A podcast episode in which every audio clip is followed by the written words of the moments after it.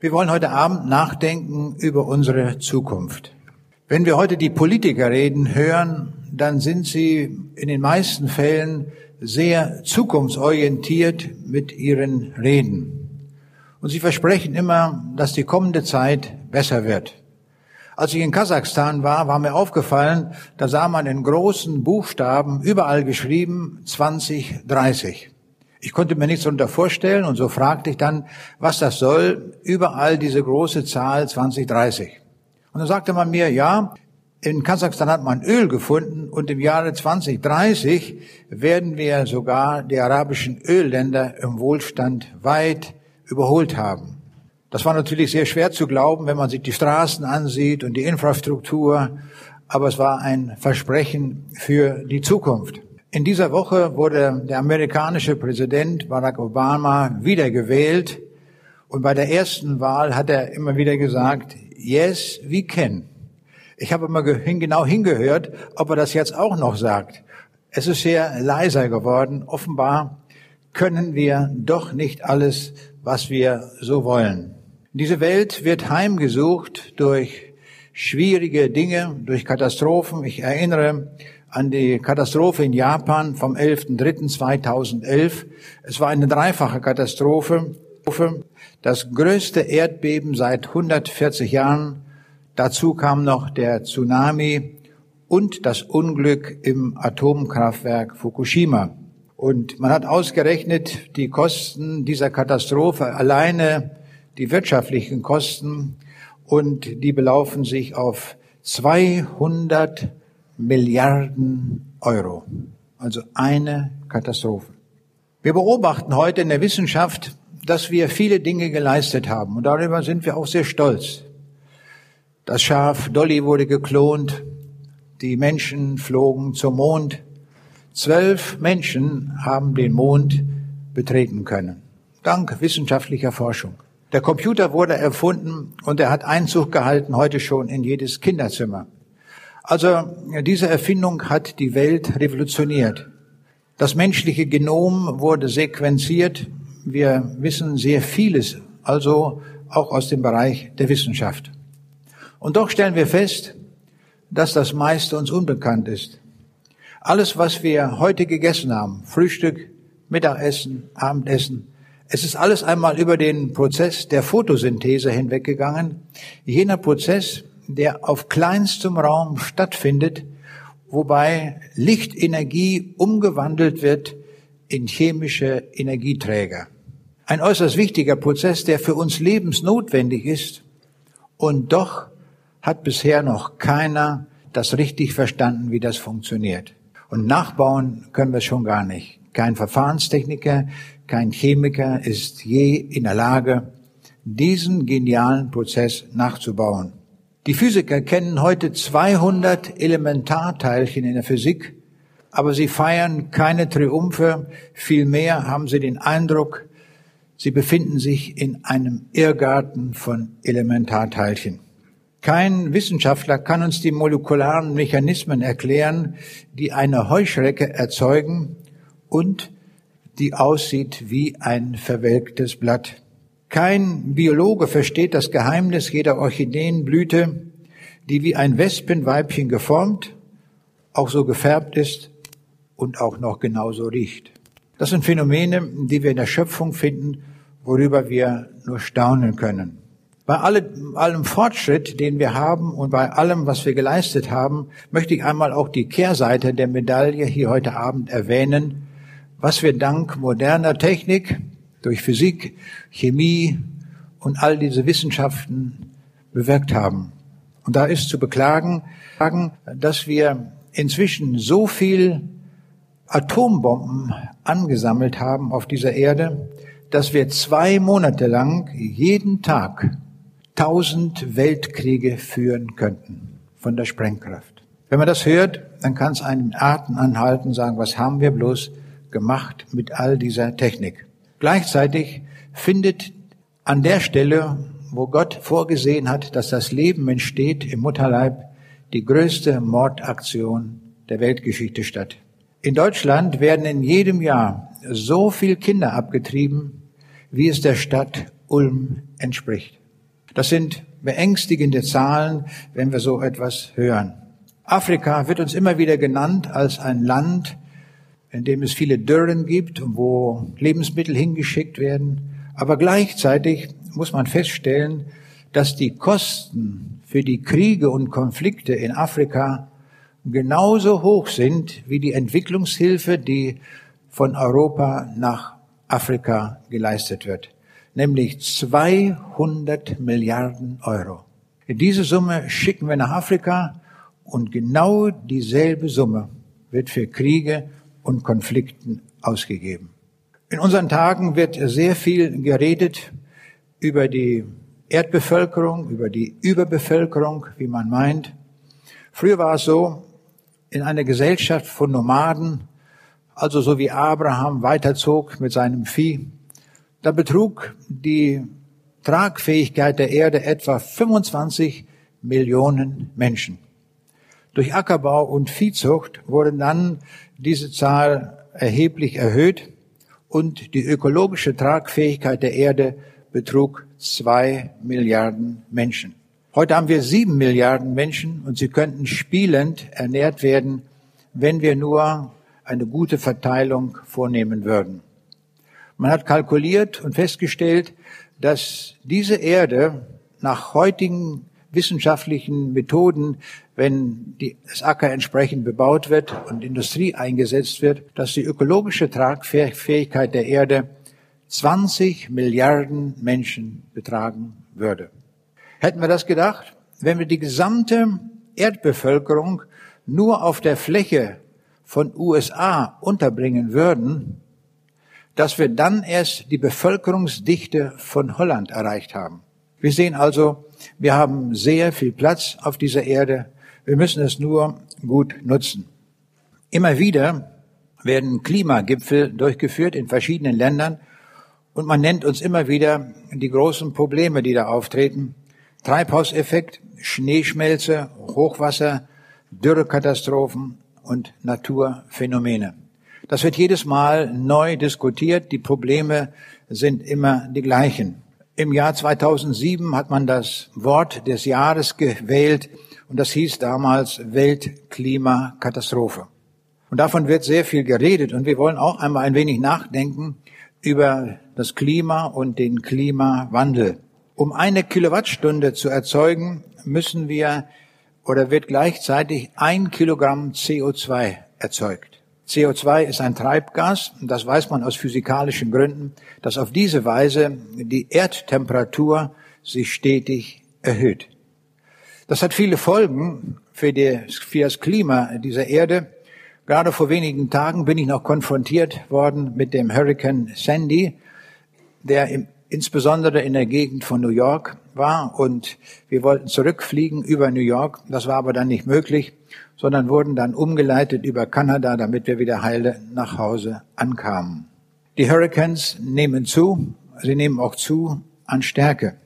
Auch das ist zu beobachten. Man hat kalkuliert durch Simulationen auf Computern, wie es im Jahre 2020 aussehen wird. Und die Ergebnisse sind sehr erschreckend. Während größere Dürreperioden früher bisher alle 100 Jahre auftraten, sind solche Katastrophen jetzt alle drei Jahre zu erwarten. Die Wirbelstürme werden um 40 bis 50 Prozent heftiger. Auch das ist etwas, was wir beobachten und was wir sehen. Die Wälder werden mehr und mehr dezimiert. Die Ozeanspiegel, die Wasserspiegel der Ozeane werden um ein bis zwei Meter ansteigen. Zahlreiche Flachgebiete der Erde, insbesondere, insbesondere Bangladesch, die Länder um den Golf von Mexiko herum und auch einige Teile in Nordwesteuropa werden dann unter Wasser stehen. Es wird dann Millionen ökologischer Flüchtlinge geben.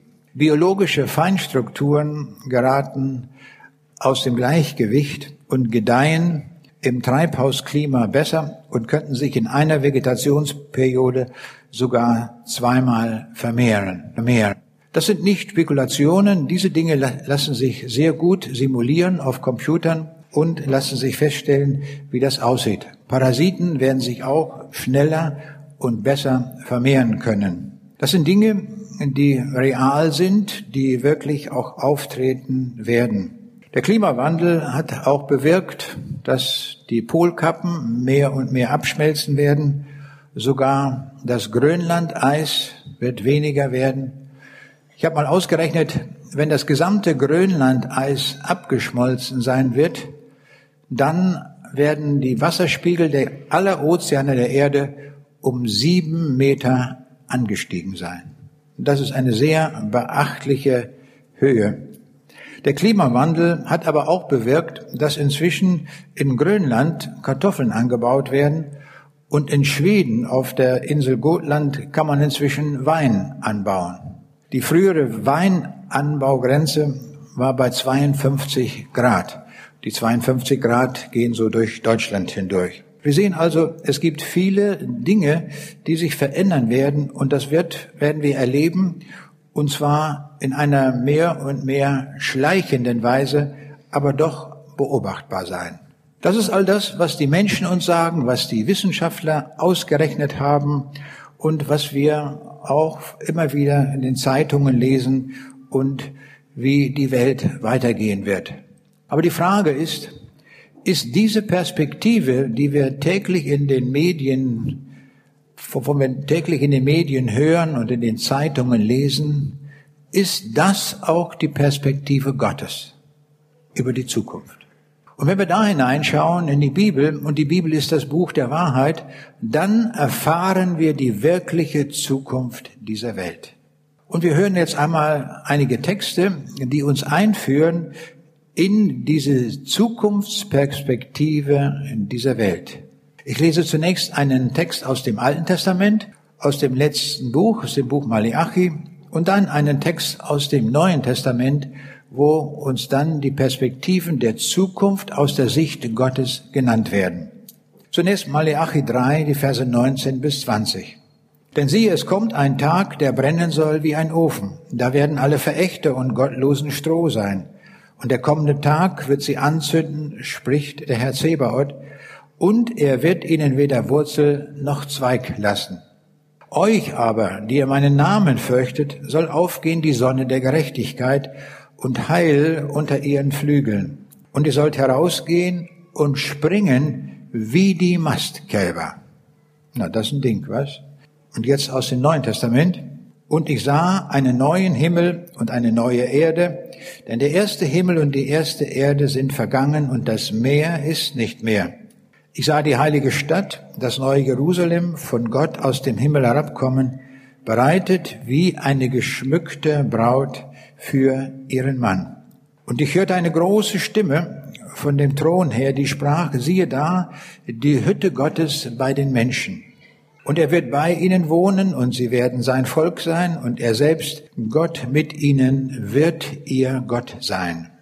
Und Gott wird abwischen alle Tränen von ihren Augen und der Tod wird nicht mehr sein, noch Leid, noch Geschrei, noch Schmerz wird mehr sein, denn das Erste ist vergangen. Und der auf dem Thron saß, sprach, siehe, ich mache alles neu.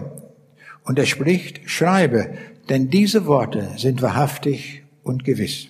Und er sprach zu mir, es ist geschehen. Ich bin das A und das O, der Anfang und das Ende. Ich will dem Durstigen geben von der Quelle des lebendigen Wassers umsonst. Wer überwindet, der wird es alles ererben. Und ich werde sein Gott sein und er wird mein Sohn sein. Die Feigen aber und Ungläubigen und Frevler und Mörder und Unzüchtigen und Zauberer und Götzendiener, deren Teil wird sein im Pfuhl, der mit Feuer und Schwefel brennt. Das ist der zweite Tod. Und die Stadt bedarf keiner Sonne noch des Mondes, dass sie ihr scheinen, und die Herrlichkeit Gottes erleuchtet sie, und ihre Leuchte ist das Lamm. Und ihre Völker werden wandeln in ihrem Licht, und die Könige auf Erden werden ihre Herrlichkeit in sie bringen. Und die Tore der Stadt werden nicht verschlossen am Tage, denn da wird keine Nacht mehr sein. Hier haben wir die Zukunftsperspektive Gottes. Hier können wir uns darauf verlassen, dass es wirklich stimmt. Bei Gott gibt es keine Hochrechnungen, sondern Gott ist der Allmächtige, der Allwissende. Er weiß genau, was in der Zukunft kommt. er hat alles im Griff und er informiert uns hier sehr gut. Was mir auffällt bei diesen Zukunftstexten, es kommt überhaupt nichts mehr vor von dem, was wir ständig in den Medien kolportieren. Haben wir einen Satz da gehört über die Überbevölkerung der Erde, über die Umweltverschmutzung, über Klimakatastrophen, über Treibhauseffekt? Kam das einmal vor? Überhaupt nicht. Ich staune darüber. Ist denn Gott nicht informiert? Weiß er denn nicht, wo die Probleme in dieser Welt liegen? Welt liegen? Nun, er weiß es sehr wohl. Und darum informiert er uns auch sehr gut. Das heißt doch, diese Vorausberechnungen, die wir gemacht haben für 2020, sie werden gar nicht stattfinden. Das ist die Konsequenz. Haben wir das schon mal bedacht aus diesen Texten? Ich will das mal deutlich machen an einem Gleichnis. Stellen wir uns einmal vor, wir befinden uns auf einem Ozeanriesen oder ein, auch ein mittleres Schiff, ist egal, und wir fahren mit diesem Schiff von Hamburg nach New York.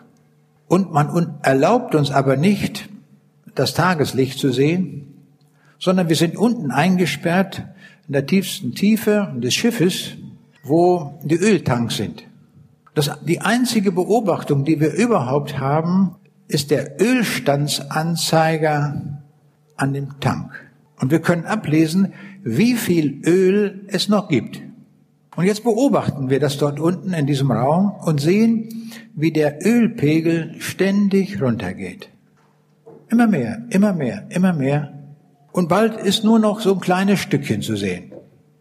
Wie verhalten wir uns jetzt? Es gibt zwei Möglichkeiten. Entweder wir geraten in Panik und sagen, das Öl ist gleich alle. Wir können gleich nicht mehr weiterfahren. Mitten auf dem Ozean, gleich wird ein Hurrikan kommen. Er wird das Schiff umwirbeln, wir werden alle untergehen. Und wir werden in Todesängste geraten, wenn wir das beobachten. Das wäre eine Verhaltensweise. Die andere aber wäre, dass wir sagen, oh, ich sitze auf einem Schiff, das ist von klugen Ingenieuren gebaut. Es ist nicht das erste Schiff, das sie gebaut haben. Die haben schon viele solcher Schiffe gebaut, die über den Ozean fahren. Die wissen, wie viel Öl man braucht für eine Überfahrt. Jetzt ist nur noch so viel da. Was ist die Schlussfolgerung? Wir sind gleich am Ziel. Wir sind gleich da, gleich in New York. Dann besuchen wir Tante Lily oder was auch immer. Und so sehen wir, das sind zwei Verhaltensweisen. Und ich möchte uns heute dahin bringen und hinlenken, dass wir die Sichtweise Gottes bekommen bezüglich der Zukunft. Viele Szenarien, die wir ausrechnen und selbst simulieren, werden gar nicht stattfinden. Warum nicht? Weil der Herr vorher kommen wird. Ich sage nichts gegen die Simulationen, die sind sogar richtig gerechnet. Aber der Zeitpunkt wird durchkreuzt durch das Kommen Jesu. Und das ist wichtig, dass wir das bedenken, auch mit unserem Leben. Unser Leben ist ein enteilendes Leben. Wir sind nicht ewig hier. Wir haben nur auf eine bestimmte Zeit hier gebucht, auf dieser Erde. Dann aber kommt der Herr. Und so haben wir es schon gelesen im Alten Testament, da steht, euch aber, die ihr meinen Namen fürchtet, soll aufgehen die Sonne der Gerechtigkeit und Heil unter euren Flügeln und ihr sollt herausgehen und springen wie die Mastkälber. Ist das nicht toll? springen wie die Mastkälber. Wenn die rauskommen im Stall, nicht wahr? Im Frühjahr, nicht wahr? Und kommen zum ersten Mal auf die Weide, wo die Sonne scheint, Schwanz auf dem Rücken und dann geht das brrr, nicht wahr? Da ist was los bei denen, nicht? Wenn die vor Freude rausgehen. Und ich freue mich, dass hier die Bibel nicht von so einem kleinen Smiley da äh, uns äh, äh nennt, wie man das so bei den PCs manchmal macht, bei den E-Mail-Briefen, so einen kleinen Smiley, nicht wahr? Hier geht es nicht um Smiley, hier geht es um Schwanz auf dem Rücken und ab, Abdampf vor Freude. Diese Freude bricht jetzt durch, wenn der Herr kommt. Es ist alles zum Ziel gekommen. Wir sind angekommen, oder im Bild zu bleiben, jetzt sind wir in New York angekommen mit dem Schiff. Und darauf lenkt uns die Bibel, dass wir das im Augenmerk haben, bei allem, was wir tun, bei allem, was wir planen. Ich staune manchmal, wie mal Leute alle möglichen Versicherungen abschließen für die nächsten 50 Jahre oder bauen für die nächsten 50, 80 Jahre oder was. Das wird alles nicht stattfinden. Das sagt uns die Bibel hier so deutlich, auch im Angesicht der Zeit, in der wir leben. Das müssen wir unbedingt bedenken, dass wir eine ganz neue Sichtweise, eine ganz neue Perspektive von der Bibel her bekommen, nämlich dass wir die Sichtweise Gottes inhalieren. Das Problem ist nicht die Schneeschmelze oder die Klimakatastrophe. Gott sieht bei uns Menschen ein ganz anderes Problem. Und das andere Problem ist, dass bei der Wiederkunft des Herrn viele Menschen sich nicht bekehrt haben. Das ist die Not. Das ist auch die eigentliche Not unseres Landes. Wenn man die Frage stellt, was ist die Not Deutschlands, was ist die Not Amerikas, was ist die Not Russlands, es gibt nur eine einzige wirkliche Not in der Welt, dass die Menschen ewig verloren gehen und in die Hölle kommen. Das ist die eigentliche Not der Menschheit. Wir müssen raus aus diesem falschen Pfad und uns rufen lassen zu denen hin, zu denen der Herr sagen wird am Tag seines Kommens, euch aber soll aufgehen die Sonne der Gerechtigkeit. Was ist denn das für eine Sonne? Die Sonne der Gerechtigkeit. Das ist der Jesus. Der Jesus wird kommen, er wird erscheinen am Himmel und er wird als die Sonne der Gerechtigkeit erscheinen. Und darum lesen wir hier auch im Buch Maleachi, denn siehe, es kommt ein Tag, der brennen soll wie ein Ofen. Und da werden alle Verächter und Gottlosen Stroh sein. Sie werden ins Feuer geworfen. Das sind auch klare Aussagen der Bibel. In Maleachi 3, Vers 2 heißt es, wer wird den Tag seines Kommens ertragen können? Und wer wird bestehen, wenn er erscheint? Denn er ist wie das Feuer eines Schmelzers und wie die Lauge der Wäscher. So wird es sein, wenn er kommt. Also diese überschwängliche Freude, die uns durchdringt, wenn er kommt. Und gleichzeitig, dass der, dieser Tag auch für viele ein Tag des Schreckens ist. Und das ist mein größtes Anliegen, wenn ich überhaupt verkündige und hinausgehe, möglichst viele Menschen noch zu gewinnen für das Himmelreich. Damit sie an jedem Tag, wenn der Herr kommt, dass sie dann sagen, ich freue mich über die Sonne der Gerechtigkeit. Ich habe ihn auch rechtzeitig rüberziehen lassen, dass wir dabei sind. Dann aber in alle Ewigkeit. Es wird der größte Tag der Weltgeschichte sein. Sowas hat die Welt noch nie gesehen. Nie hat es eine solche Erscheinung zuvor gegeben am Himmel wie diese. Die Astronomen untersuchen Supernova hey, und alle möglichen Dinge. Aber sowas wie das Kommen des Herrn haben wir noch nie erlebt. Es wird das größte Ereignis der Weltgeschichte sein. In Matthäus 24, Vers 30, da sagt uns der Jesus, Alsdann wird erscheinen das Zeichen des Menschensohnes am Himmel, und alsdann werden heulen alle Geschlechter auf Erden und werden kommen sehen des Menschensohn in den Wolken des Himmels mit großer Kraft und Herrlichkeit. Wir sehen, die Weltgeschichte ist zum Ziel gekommen. Eine 2000-jährige Geschichte geht zu Ende seit dem ersten Kommen des Herrn Jesus. Welch ein Grund zur Freude. Die Wissenschaftler basteln und überlegen und hängen sich an Darwin dran und sagen, die Welt und alles Leben ist durch Evolution, durch Zufallsprozesse entstanden. Der größte Blödsinn der Weltgeschichte, der da erfunden wurde. Und sie kriegen es nicht raus, wie es wirklich gegangen ist. Und stellen wir uns vor, jetzt kommt der, der von sich gesagt hat, ich bin das Leben. Er hat nicht nur gesagt, ich lebe, er hat gesagt, ich bin das Leben. Ich bin das Leben in Person. Das heißt, alles Leben, was wir auf dieser Erde finden, stammt von diesem Jesus ab. Er hat uns das Leben gegeben. Wenn wir leben, wenn wir uns heute bewegen und denken können und sitzen können und zuhören können oder singen können, dann können wir das nur deswegen, weil der Jesus uns das Leben gegeben hat. Weil er der Erfinder, der Urheber des Lebens ist. Und jetzt müsste es doch eigentlich so sein, wenn der Jesus wiederkommt und sich dadurch alles gelöst hat, alle diese Fragen gelöst haben, Dass man sieht, der Atheismus war falsch, die Evolution war falsch und viele Philosophien waren falsch. Und jetzt sehen wir, was die Wahrheit ist, was richtig ist. Da müsste doch in der ganzen Menschheit ein Jubel aufbrechen. Oder? Oder? Steht hier aber nicht. Nur bei einem Teil der Menschen. Denn hier steht, alsdann werden heulen alle Geschlechter auf Erden und werden kommen sehen des Menschen Sohn. Alle werden sie dabei sein, ohne Ausnahme.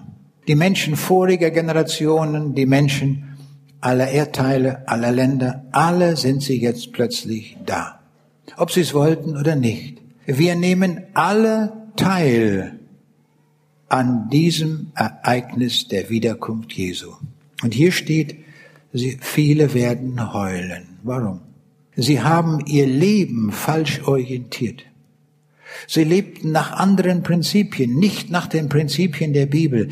Sie haben sich um Jesus, um Gott kaum oder wenig gekümmert. Und jetzt sehen Sie, das war falsch. Sie haben ganz andere Dinge im Kopf gehabt. Nicht, dass sie alle sündig oder falsch waren. Kann man gar nicht sagen. Der reiche Kornbauer, von dem es heißt, er plante seine Scheunen, hatte große Ernten. Das ist doch in Ordnung, wenn man dann große, große Scheunen baut. Das Problem war, Gott kam in seinem Leben nicht vor. Das war die Not dieses Notmannes. Und das darf uns nicht passieren, dass wir dann sagen werden, ihr Berge deckt uns wir können das Angesicht dessen nicht ertragen, der da kommt. Aber wenn wir dem Herrn Jesus folgen, wenn wir ihm singen, wie ihr das tut, also eine Freude, ein Jubel ist das, euch zu hören. Und ich kann euch eins versprechen, im Himmel singt ihr weiter. Jedenfalls werde ich dafür sorgen. Ich werde es dem Herrn Jesus sagen, dass ihr weiter singen müsst. Denn ihr singt so gut, da seid ihr die beste Konkurrenz für die Engel. Da bin ich von überzeugt. Nämlich deswegen, weil der Herr uns umgestalten wird. Haben wir das schon mal gewusst? Dass wir dem Herrn Jesus gleich gemacht werden? Ich lese uns das mal vor, bei der Wiederkunft. 1. Johannes 3, Vers 2, meine Lieben, wir sind schon Gottes Kinder. Also das ist das, was jetzt gilt. Es ist aber noch nicht offenbar geworden, was wir sein werden. Wir wissen aber, wenn es offenbar wird, werden wir ihm gleich sein. Denn wir werden ihn sehen, wie er ist. Und er macht uns in einer Weise ihm gleich. Da hört mein Verständnis von allem auf. Dieser Jesus, der Himmel und Erde geschaffen hat, der das Leben in Person ist, der die Wahrheit in Person ist, dieser Jesus sagt, ich mache dich gleich mit mir. Was heißt denn das? Wir bekommen kreative Fähigkeiten. Wir werden Dinge tun können, die wir auf dieser Erde nie getan haben. Ich mag so gerne Geige hören. Oh, was finde ich Geigen schön. Und neulich, als ich in äh, Rumänien war, hat mir jemand gesagt, in Ungarn, da gibt es einen Geigenchor von Zigeunern. Und da sind 100 Zigeuner, die gleichzeitig Geige spielen. Und der hat mir versprochen, dass ich diese CD kriege. Das ist natürlich eine Freude für mich. Und mein Wunsch ist, das werde ich euch auch verraten, ich möchte im Himmel eine Geige haben. Ich kann sie überhaupt nicht spielen. Ich habe überhaupt keine Ahnung, wie man das macht. Aber schaut her, wenn der Jesus sagt, wir werden ihm gleich sein, mit all den kreativen Fähigkeiten, da komme ich dort an, er gibt mir die Geige und es geht gleich los.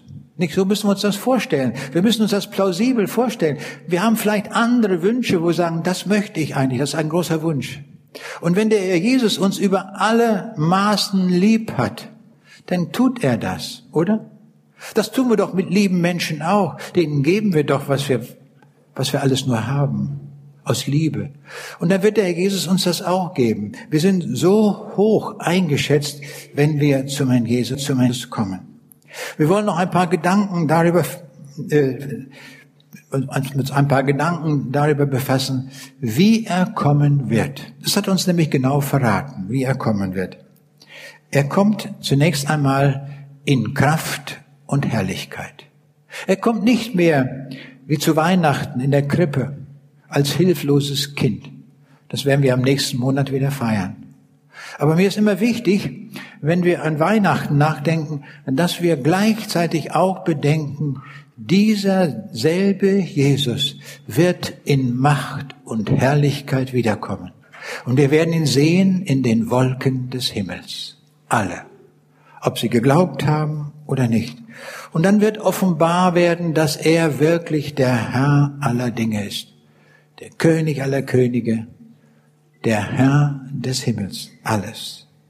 Er kommt in den Wolken, wie wir in dem Text vorhin schon gehört haben. Und alsdann wird erscheinen das Zeichen des Menschensohnes am Himmel. Also er kommt nicht in die Wüste oder sonst irgendwie, er kommt in den Wolken des Himmels. Naja, Moment mal, wenn er jetzt hier kommt und jetzt gerade so über Heilbronn ist, aber was machen die armen Menschen in Neuseeland? Die werden ihn dann nicht sehen. Ja, kann man große Spiegel hinmachen, dass man das reflektiert, oder? Nein. Der Jesus ist Herr über Raum und Zeit und über alle Dimensionen und er erscheint in der dreidimensionalen Welt an jedem Platz der Erde, was wir uns auch nur vorstellen. Und wenn einer hinterm Mond ist, dann kann er ihn auch sehen. Und wenn wir tausend Meter in einem Bergwerk unter der Erde sind, dann ist er auch dort zu sehen. Weil er Raum und Zeit vollständig durchdringt und beherrscht.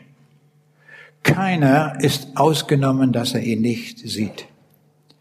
Er kommt sichtbar. Die Zeugen Jehovas sagen, er ist 1914 unsichtbar gekommen. Also es gibt viele Irrlehrer, hat die Bibel schon vorgewarnt, dass viele Irrlehrer unterwegs sind, das müssen wir auch so benennen. Aber der Jesus kommt in den Wolken und er wird sichtbar sein. Offenbarung 1, Vers 7, da lesen wir, siehe, er kommt mit den Wolken und es werden ihn sehen alle Augen. Alle. Und alle, die ihn durchbohrt haben. Und jetzt kommt wieder dieser Nachsatz, und es werden wehklagen um seinetwillen alle Geschlechter der Erde. In allen Generationen gibt es Menschen, die ihm nicht gefolgt sind in jedem Jahrhundert.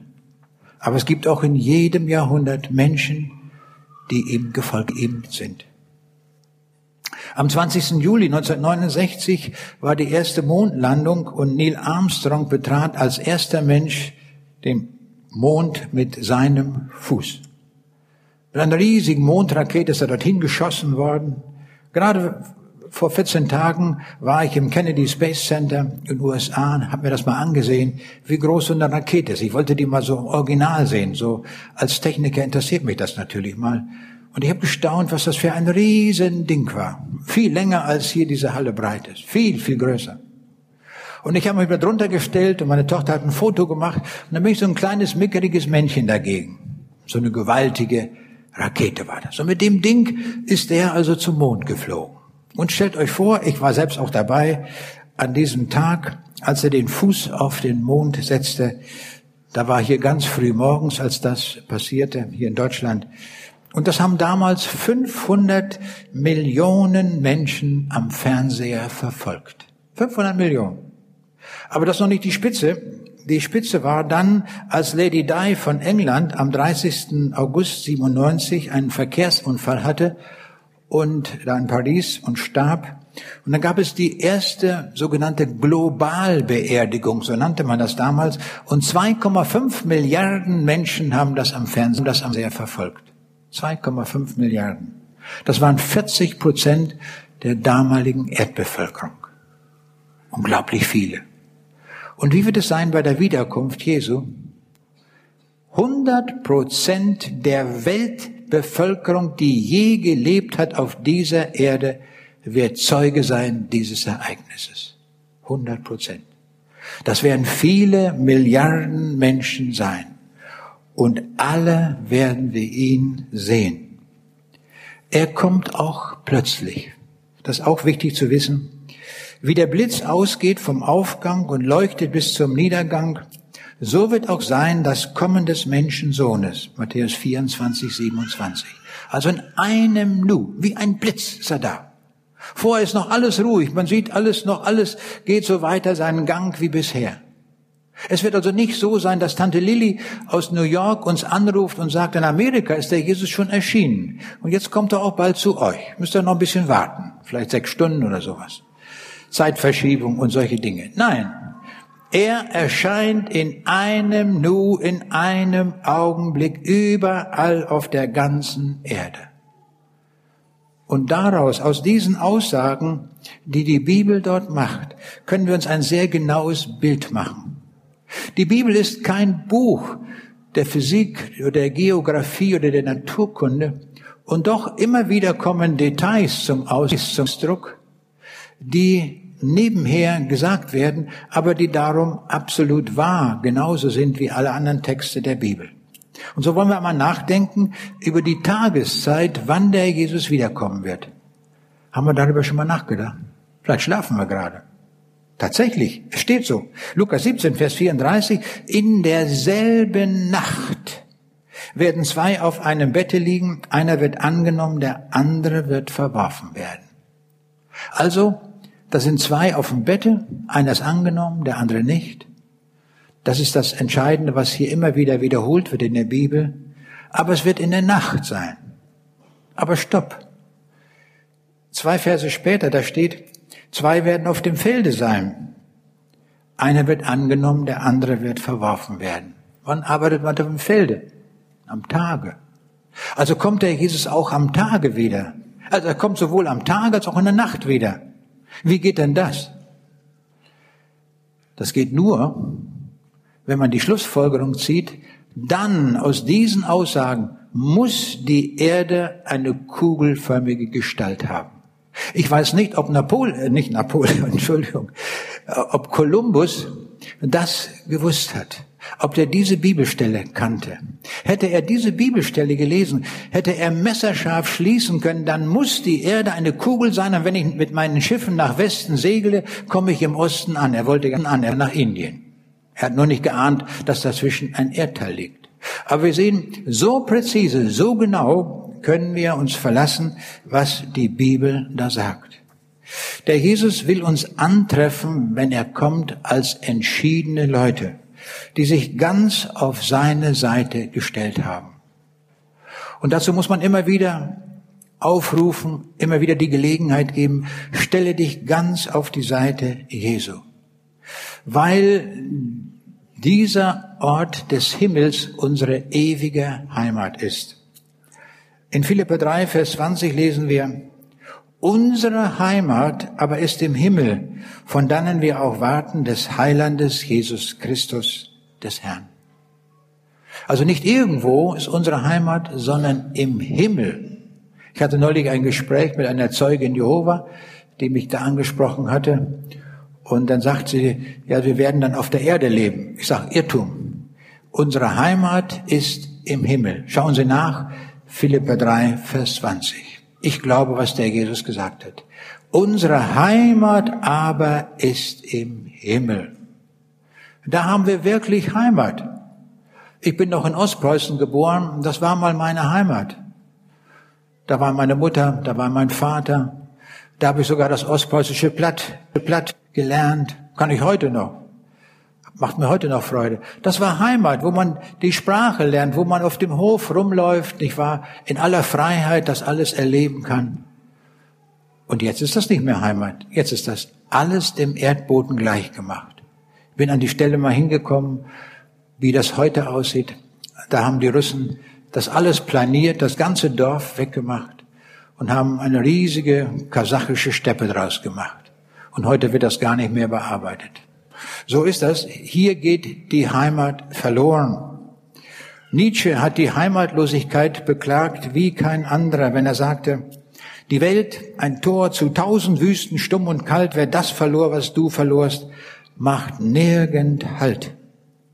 Nun stehst du bleich, zur Winterwanderschaft verflucht, dem Rauche gleich, der stets nach kältern Himmeln sucht, weh dem, der keine Heimat hat. Nietzsche ist der einzige Philosoph, der gottlos war und der die, die Folgen der Gottlosigkeit beklagt hat. Mr. Dawkins in England schreibt ein 500 Seiten dickes Buch über die Gottlosigkeit und freut sich noch darüber. Der arme Kerl wird es erleben, dass er sich 500 Seitenweise geirrt hat. Nietzsche hat das beklagt. Wenn man ohne Gott lebt. Wie schrecklich das ist. Der Ort der Ewigkeit wird ein wunderbarer Ort sein. Wie wir es vorhin gehört haben. Ich sah einen neuen Himmel, eine neue Erde. Ich sah die heilige Stadt, das neue Jerusalem von Gott aus dem Himmel herabkommen. Was muss das für ein Ereignis sein, wenn Gott das für uns bereitet hat? Und dann heißt es, da, wenn wir das Gleichnis vom verlorenen Sohn noch in Erinnerung haben, da heißt es, und als der Sohn zurückkam, und sie fingen an, fröhlich zu sein. Sind wir gerne fröhlich? Ist doch was Wunderbares. Schaut her, im Himmel hört das Fröhlichsein nie mehr auf. Wenn wir dann noch so einen Chor haben, dann ist alles gesichert, oder? So muss das sein. Die Fröhlichkeit wird im Himmel nicht aufhören. Auch die Liebe wird nicht aufhören. Es wird im Himmel auch eine Sonne geben. Aber das wird keine geschaffene Sonne sein, wo man dann sich einpudern muss und eincremen muss, Schutzfaktor 78 oder ich weiß nicht, was es da alles so gibt. Vielleicht nicht ganz so hoch. Aber das brauchen wir dann im Himmel nicht mehr, weil Jesus die ewige Sonne sein wird, diese milde Sonne. Und die wird scheinen Tag und Nacht. Wir werden nicht mehr schlafen müssen. Ist das nicht schön? Der Körper, der himmlische Körper, wird nicht mehr müde, er wird nicht mehr hungrig, er macht nicht schlapp, er ist immer fit.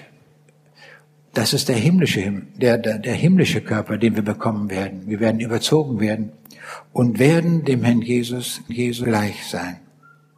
Und darum ist es so wichtig, dass wir uns entscheiden, dass wir uns bekehren zu diesem Jesus Christus, dass wir fest, hundertprozentig zu ihm gehören. Und darum rufe ich auch an diesem Tag, an diesem Sängerfest, vielleicht eine besondere Gelegenheit, zum Herrn Jesus zu kommen und sagen, hey, Jesus, ich lass mich auch rufen. Ich will auch dabei sein. Als ich im September in Rumänien war, hatten sich einige junge Leute bekehrt. Und darunter waren auch zwei Geschwister. Und ein Junge, ein Mädchen, die waren so, vielleicht so 14, 16 Jahre alt oder vielleicht auch 13, 15, so ungefähr in dem Alter. Und ich habe mich so gefreut, dass die so freudig zu meinem Jesus Ja gesagt haben. Und hinterher kommt die Mutter zu mir mit einer kritischen Frage und sagt, sagen Sie mal, haben die sich wirklich bekehrt? Und ich sage, hundertprozentig. Ich sage, schauen Sie, der Jesus hat gesagt, wenn ihr nicht werdet wie die Kinder, werdet ihr nicht in das Reich Gottes kommen. Und das sind noch Kinder und die haben sich angemeldet im Reich Gottes und der Jesus hat sie mit breiten Armen angenommen und empfangen. Sie sind Kinder des lebendigen Gottes. Ist das nicht schön? Nun zweifeln Sie das nicht an. Nehmen Sie das ernst, was Sie entschieden haben. Denn so hat's der Jesus gewollt. Tut's wie die Kinder.